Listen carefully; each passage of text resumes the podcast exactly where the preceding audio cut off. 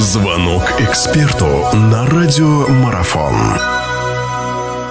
Хорошо, продолжается наша беседа. У нас в гостях Вадим Анатольевич Евтушенко. Мы говорим о стартующем раунде 1-16 финала Лиги Европы. Переключимся на российские клубы. Рубин. Рубин достался в сопернике Бетис. Рубин играет первый матч на выезде. Бетис команда серьезная. Бетис команда очень амбициозная, насколько мы знаем. Ну и Рубин, такой коллектив, который себя давно хорошо зарекомендовал. Другое дело, что это был Рубин под руководством Бердыева. Сейчас э, поменялся тренер тренерский штаб, достаточно там непонятная чехарда внутри коллектива происходит.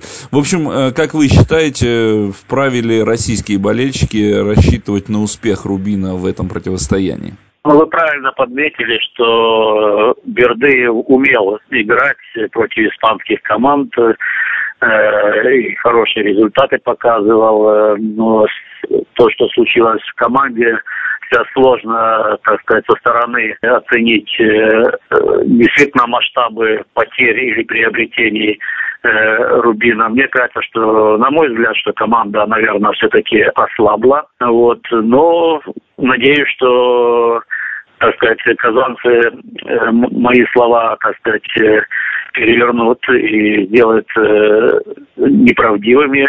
Я надеюсь, во всяком случае, на это. Но я думаю, что будет тяжеловато с Бетисом.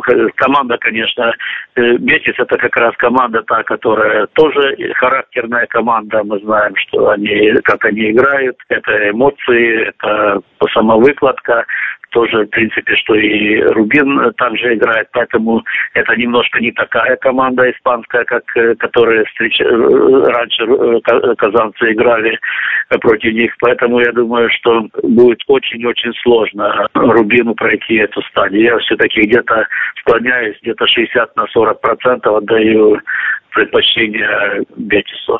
Ну и тут же следом Анжи, э, давайте тоже здесь под одну гребенку о них спросим. Анжи, э, команда, которая шуму наделала достаточно много в свое время, и команда, которая вновь сейчас там под свои знамена начала всех э, собирать. Пусть не, не такие громкие имена, но имена известные, имена известные, причем не только в российском чемпионате, да, и в украинском тоже. Анжи играет с Генком. Я почему еще на этом заострю внимание, ведь Генк был соперником киевского «Динамо», да, на предварительном этапе, и э, прошел Генк дальше. Можно ли говорить о том, что равная такая пара получилась между российским и бельгийским клубом? Что вы думаете?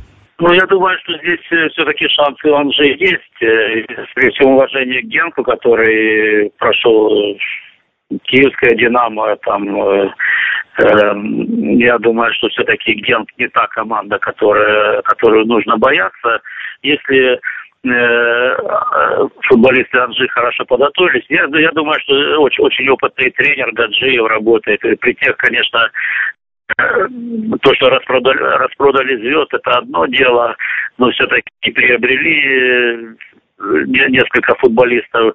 Мне кажется, что все-таки э, команда знает, э, что делать. Я, я надеюсь э, и склоняюсь к тому, что опыт Гаджиева должен сказаться в этом вопросе.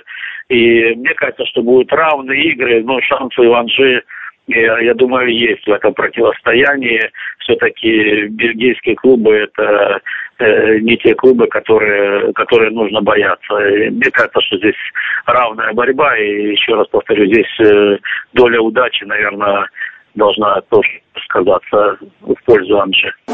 Продолжение беседы через мгновение. Оставайтесь на радиомарафон.